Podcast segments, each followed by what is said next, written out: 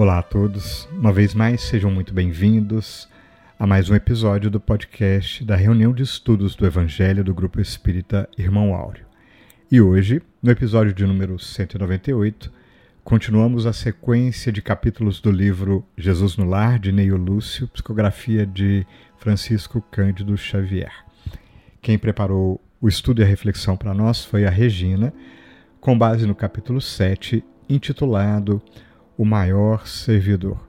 Como eu sempre falo, eu não vou dar spoiler, mas junto com meio Lúcio, a Regina preparou importantes reflexões sobre a questão da educação do ponto de vista do espírito. Daqui a pouquinho a gente vai escutar juntos. Né? É, e é importante ressaltar que mais tarde a gente vai ter mais um tempinho para que a gente possa bater um papo juntos no nosso podcast, desculpa, na nossa live que vai acontecer no YouTube. Né? Tradicionalmente retomamos as atividades é, semanais aí, então a gente vai ter a live com a presença da Regina e a gente vai ter a oportunidade de conversar um pouco mais, de aprofundar. E a gente lembra sempre, né, te convida que nos comentários a gente sempre deixa uma bibliografia complementar que vai permitir a você aprofundar os estudos e as reflexões dentro do nosso objetivo, que é estudar o Evangelho à luz da doutrina espírita. Então, é, já refazemos aqui o convite para que você esteja na nossa live. Se não puder estar tá, uh, junto, né? Uh, hora estiver acontecendo, fica gravado, não se preocupe. Se bem que junto, ao vivo, é muito melhor, a participação é mais intensa, a gente debate, discute, enfim. Mas permaneça junto conosco, é, entre nas nossas redes sociais, nos ajude a divulgar, coloque o seu comentário, enfim é, sigamos juntos aí na proposta da divulgação uh, do Evangelho, da doutrina espírita e de toda a reflexão sobre questões importantes. Né? No final, a gente vai ter o nosso momento de oração, como sempre, iniciando com uma poesia linda e novamente com Maria Dolores, para que a gente possa fazer a nossa prece. Então, fica juntinho aí da gente e então a gente repete o convite. Vamos ouvir?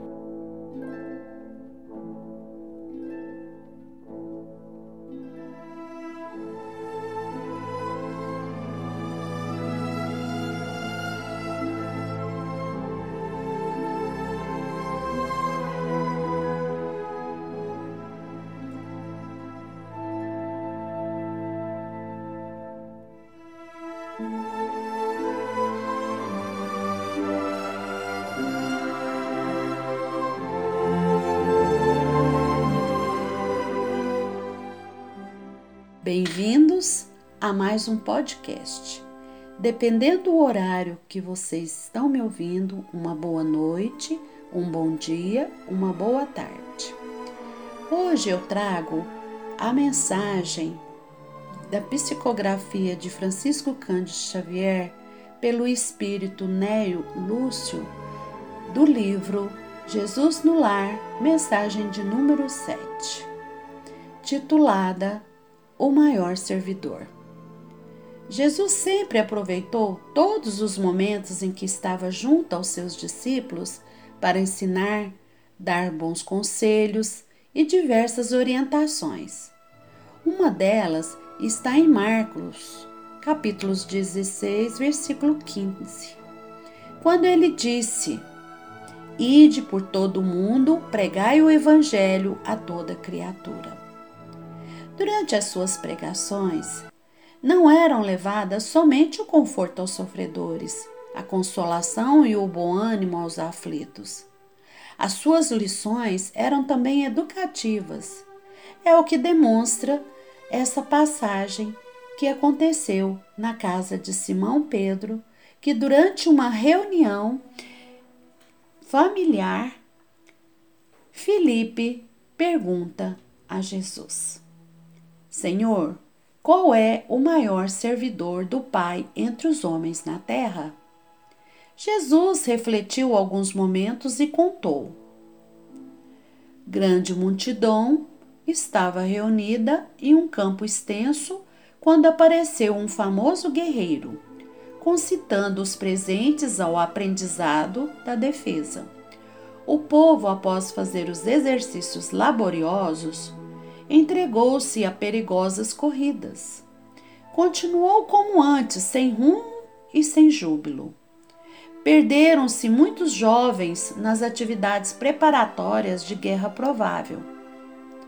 Logo depois, apareceu um grande político que dividiu a massa em vários partidos, incitando uns contra os outros, o que gerou uma, uma competição entre os grupos. Seguiu adiante deixando ódio, desengano e discórdia entre os, entre os seus colaboradores. Depois dele, surgiu um filósofo que dividiu o povo em variadas escolas de crença, forneceu muitas regras de adoração ao Pai, gerou discussões infrutíferas entre os povos, levou a multidão a duvidar de tudo, até mesmo da existência de si própria gerando perturbações lastimáveis. Fazia muitas indagações aos cérebros menos aptos ao esforços de elevação. Então ficou criando um tumulto, né? Fazendo com que as pessoas ficassem confusas. Em seguida, apareceu um sacerdote que forneceu muitas regras de adoração ao Pai. O povo aprendeu a suplicar a proteção divina mas os problemas da comunidade permaneceram sem alteração. Os problemas que, a quais eles tinham, os problemas fundamentais, não foram resolvidos. Né? Mas ele ensinou, esse sacerdote, ensinou o povo a orar, mas permaneceram sem alteração. Neste lugar não havia diretrizes ao trabalho, nem ânimo, nem valor, nem alegria. A doença, a morte, a necessidade e a ignorância eram fantasmas de toda a gente. Certo dia, apareceu ali um homem simples, com um sorriso espontâneo que revelava um coração cheio de boa vontade. Não trazia consigo nem armas, nem escrituras, nem discussões e nem imagens. Suas mãos eram operosas não, pregava doutrinas espetaculares, mas transmitia através dos seus gestos e ações bondade e respeito, e rendia culto sincero ao Todo-Poderoso. Então, ele oferecia-se, ele entregava-se por completo a Deus. E assim a gente faz, né, uma reflexão. Como nós estamos conversando com Deus? Né? um, um momento para que a gente possa refletir como que é a nossa conversa diária com ele. Então ele trabalhou melhorando o lugar, adornando-o de flores e frutos preciosos. Ele conversava com seus companheiros de luta, aproveitava as horas, as horas em que não estava trabalhando para o ensino fraterno e edificante e transmitia suas experiências a quem quisesse ouvi-lo. Construiu casas, plantou árvores, instalou escolas, trabalhou e ensinou com bondade. Ele aplicava os seus conhecimentos que tinha em obras, né? E aqui também aquele lugar havia se transformado e tudo ao seu redor era de saúde e paz, fraternidade e as bênçãos do serviço, a prosperidade contribuíram para ter o contentamento de viver. Com o espírito de trabalho e educação que ele difundia, a defesa era boa, a política ajudava, a filosofia era preciosa e o sacerdócio era útil, porque todas as ações no campo eram protegidas e o seu trabalho era sempre voltado ao bem de todos.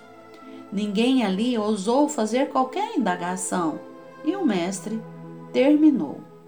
Em verdade, há muitos trabalhadores no mundo que merecem a bênção do céu, pelo bem que proporcionam ao corpo e à mente das criaturas. Mas aquele que educa o Espírito Eterno, ensinando e servindo, paira acima de todos.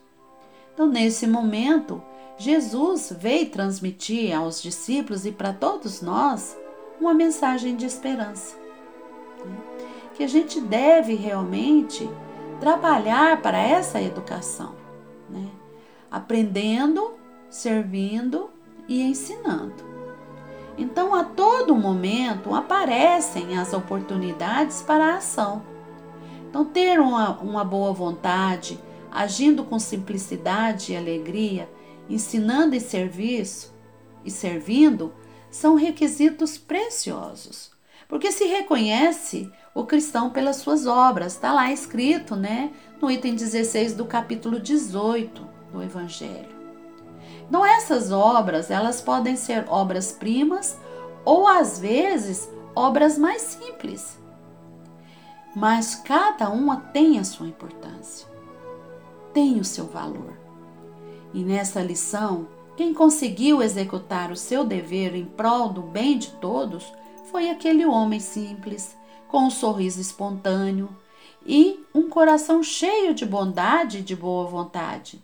E ele sempre estava conectado a Deus. Ele trabalhou e melhorou o lugar, tudo com muita simplicidade e amor. E a, a, ao se falar desse amor que Jesus transmitia nas suas lições mais grandiosas, Joana de Ângeles, através da psicografia de Divaldo Pereira Franco, o homem integral, ela vem dizer para nós: o amor é o antídoto mais eficaz contra quaisquer males.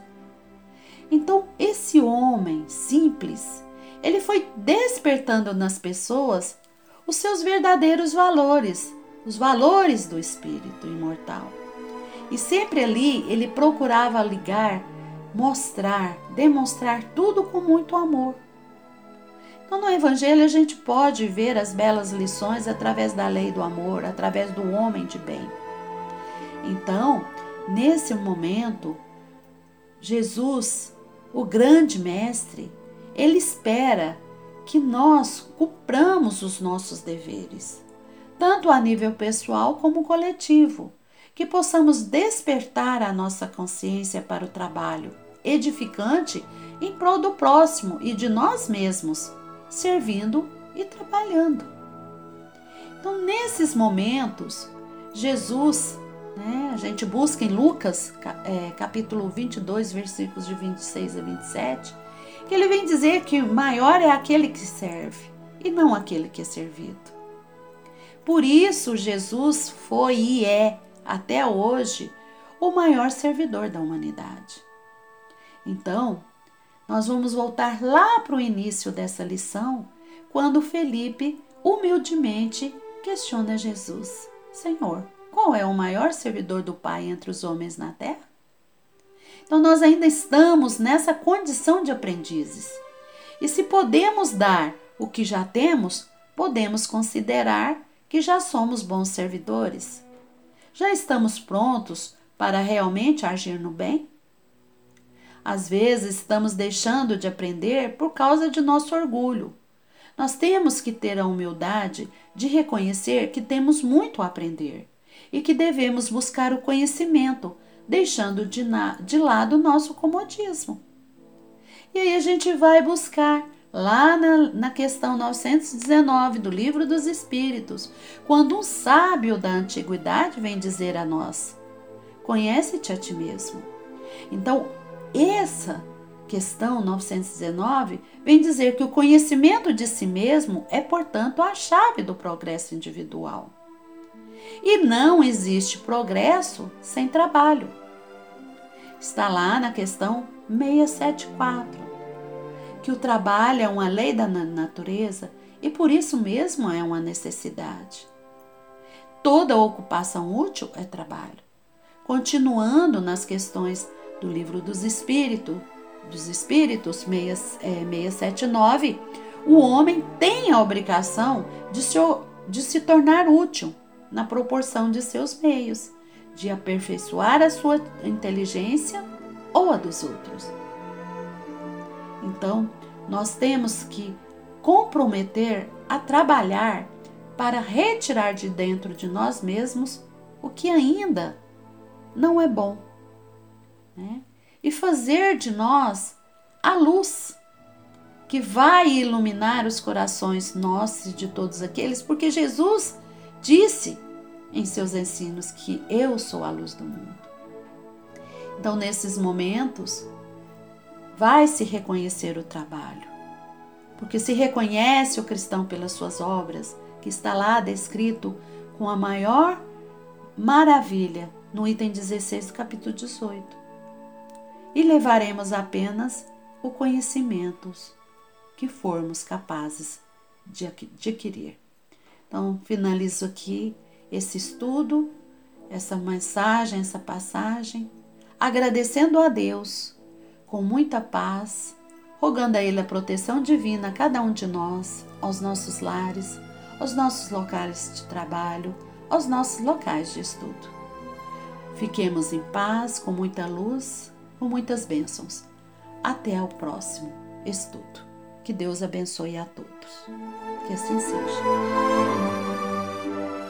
E seguimos em nosso momento de oração, iniciando com a poesia de Maria Dolores, Lei Divina.